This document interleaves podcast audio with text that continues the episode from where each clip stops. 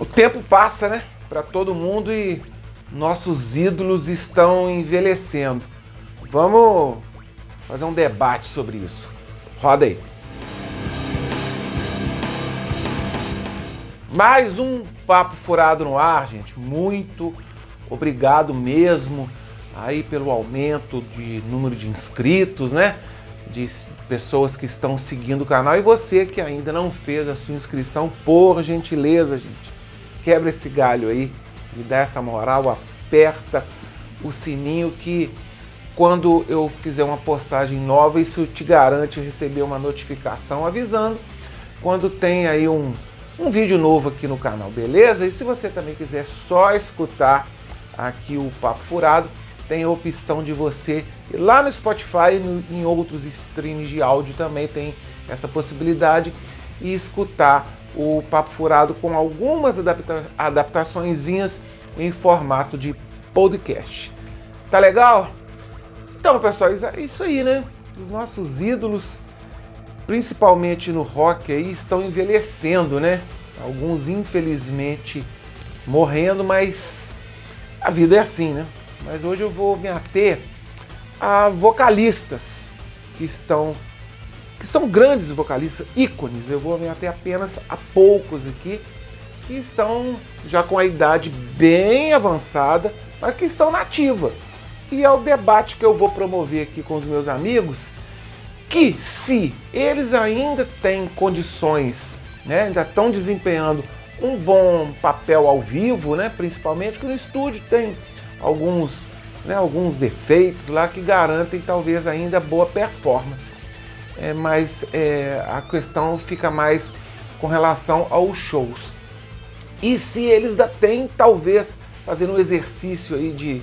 Ninguém aqui tem bola de cristal, lógico, vai fazendo um exercício de, de, de imaginação se eles ainda terão é, ainda condições de trilhar muito tempo no, no, no, cenário da música, né, do show business.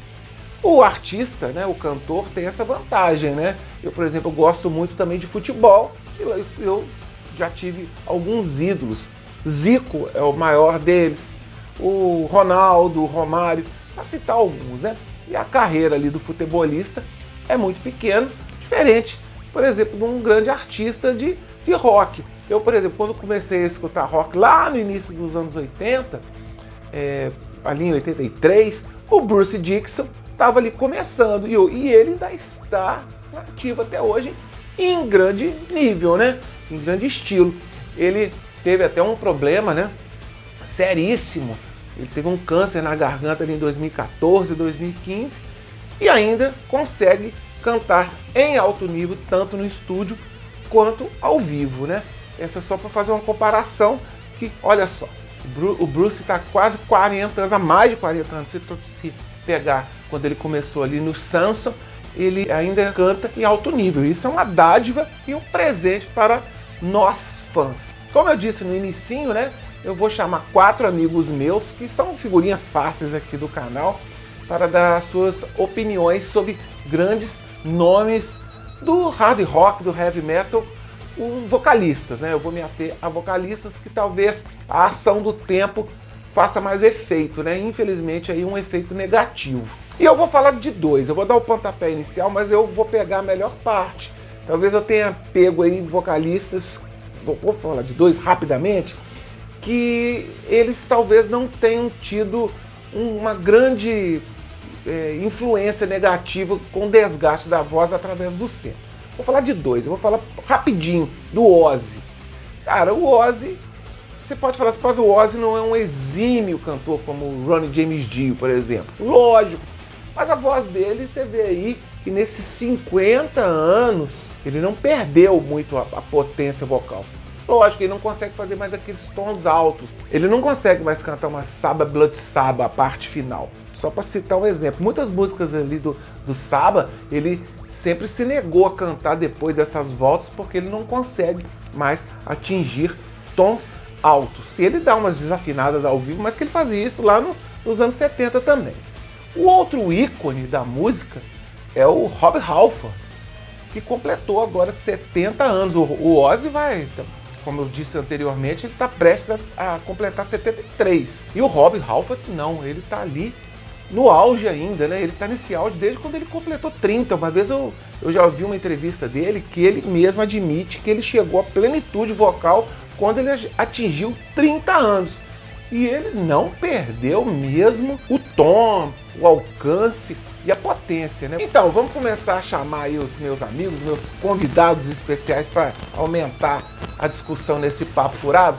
Vou chamar primeiro o meu sócio aqui, figurinha fácil no canal, que é o Guto. O Guto vai falar sobre o Ian Gillan do Deep Purple. Vai lá, Gutão, fala aí. É um cara que mudou o conceito do rock britânico. Ele mudou o jeito do The Purple de tocar, né? Assim, o mais pesado, assim, a entrada dele.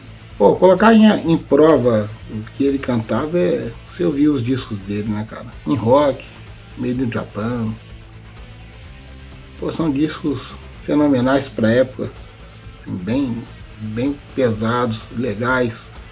E o vocal dele faz. Parece que é um conjunto ali dele com a guitarra do, do Blackmore.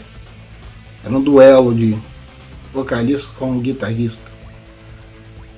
É pena que essa, essa dupla aí não, pô, não se bicava muito, né, cara? Mas era um puta de um vocalista, é um cara, um grande vocalista.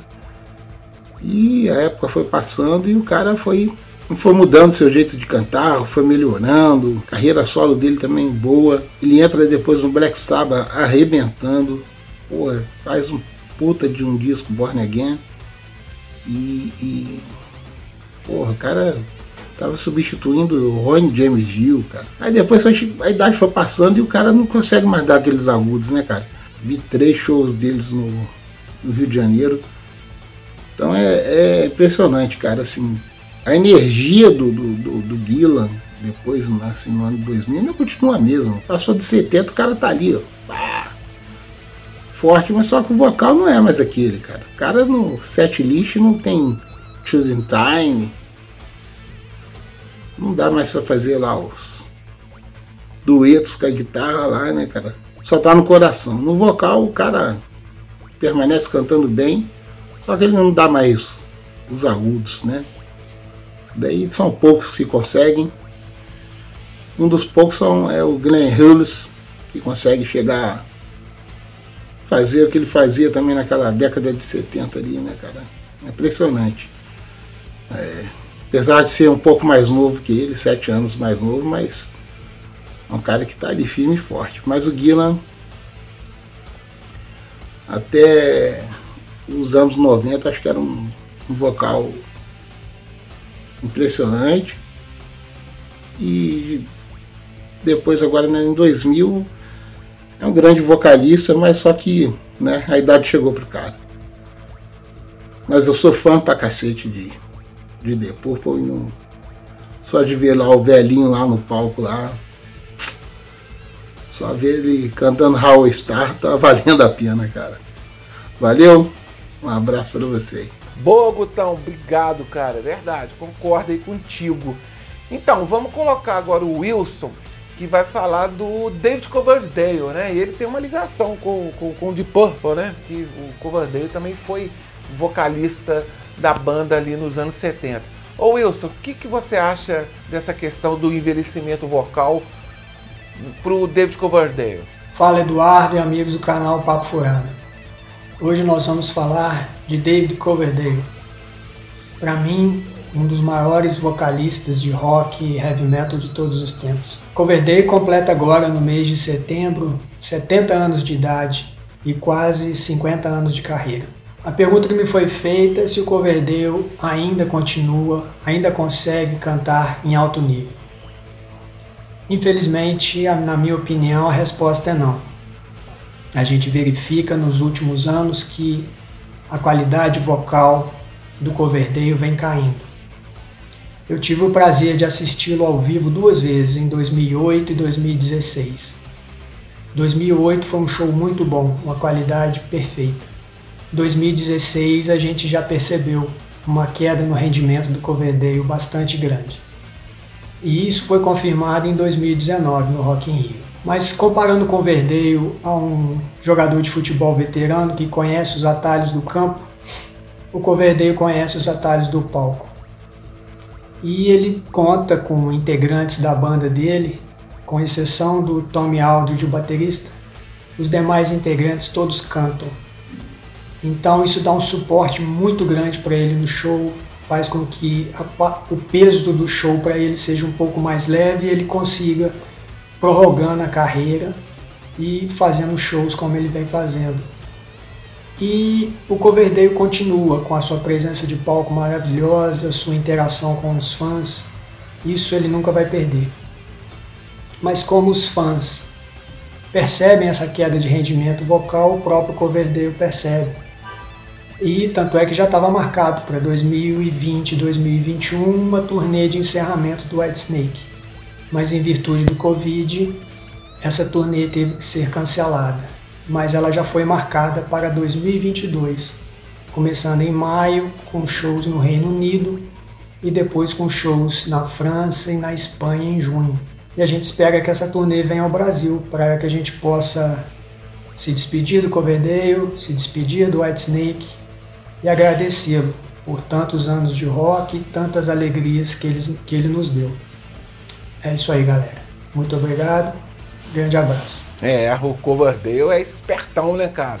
Coloca uma opção de backing vocals ali atrás que garante ainda uma uma grande performance ao vivo. Eu sou fã demais do Coverdale, bem como do Gillan. E também do Robert Plant, que eu vou chamar aqui o professor Marcos Lafalce. Ele é jornalista, mas eu vou botar ele como professor porque o cara entende tudo de rock, cara. Tudo.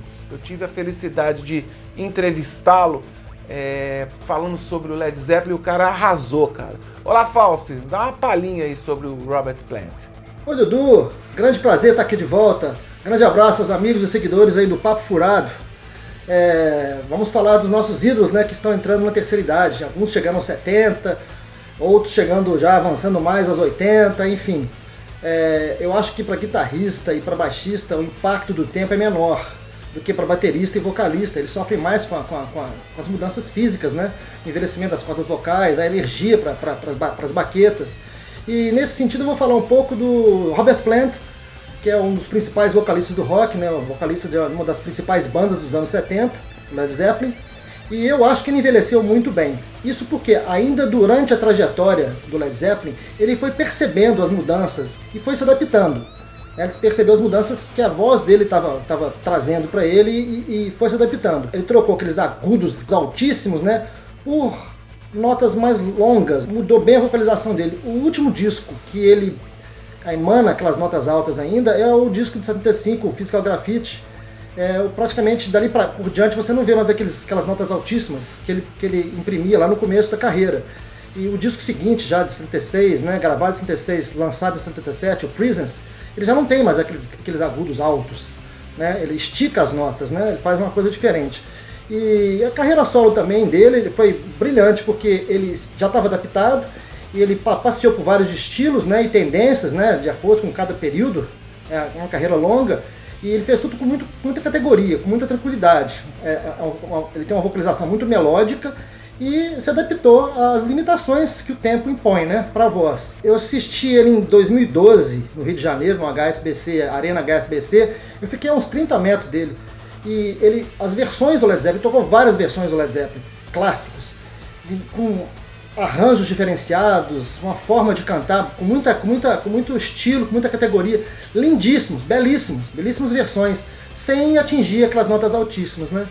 Então eu acho que ele, que ele, que ele soube muito bem é, passar por esse período, ele vai fazer 72, 73 anos, agora dia 20 de agosto, né? É, então eu acho que ele, tá, que ele, que ele soube muito bem é, enfrentar as limitações do tempo. É, outro, outro vocalista que eu acho também que fez isso muito bem foi o Mick Jagger. O Mick Jagger, se você pega é, Satisfaction, que é um dos hinos do, do, dos Rolling Stones, lá dos anos 60, e pega ainda dos anos 70, aquela, naquela, final, naquela excursão de 79, nos Estados Unidos, famosa excursão, uma das grandes, é, que inaugurou aquelas grandes turnês, né? E ele já canta diferente, ele já canta num tom mais baixo. Quer dizer, é, é um grande vocalista, um, tem uma presença de palco fabulosa. Eu também assisti ele em 2016 canta mar maravilhosamente bem, não canta igual quando eu tinha 20 anos, claro. É outro que soube se adaptar. Agora, tem dois vocalistas aí que eu tiro o chapéu, porque até hoje eles estão cantando muito bem.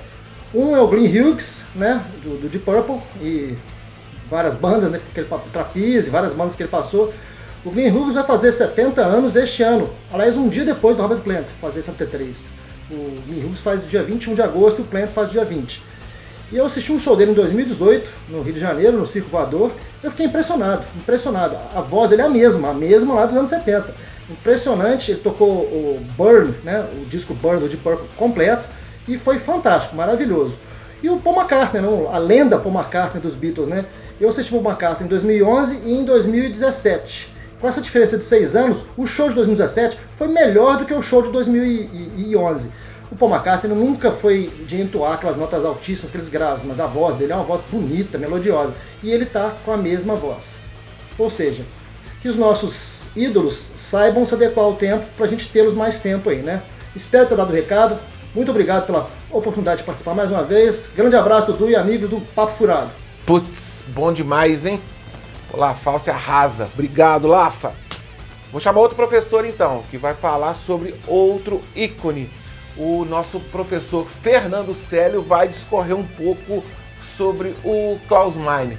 Vai lá, Mandioca. Fã do Scorpions desde 85 e também muito fã de Klaus Meine, considero o meu maior ídolo de todos os tempos. A sua voz é muito bonita, uma das mais bonitas do rock. Porém, Klaus já está com 73 anos e considero que ele ainda consegue fazer é, uma turnê. Porém, ele deve se poupar né, e fazer no máximo um show por semana, mantendo com isso a qualidade dos shows do Scorpions. Em relação ao Paul Stanley, que também sou muito fã dele, eu acho que o Kiss consegue fazer uma turnê mais longa do que o Scorpions. Por quê? Porque no Kiss são vários vocalistas, não é só o Paul Stanley. Então o Kiss tem condições de fazer uma turnê mais longa, né?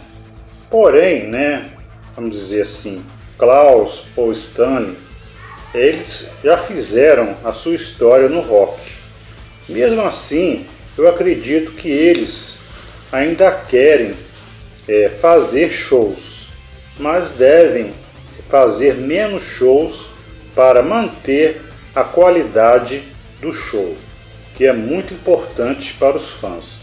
E os fãs ainda querem ver os shows do Scorpions e do Kiss. Valeu. Quase que ele fica de fora. No finalzinho, o rato mandou também o, o vídeo dele, a participação dele, com a opinião sempre embasado sobre o Robert Halford.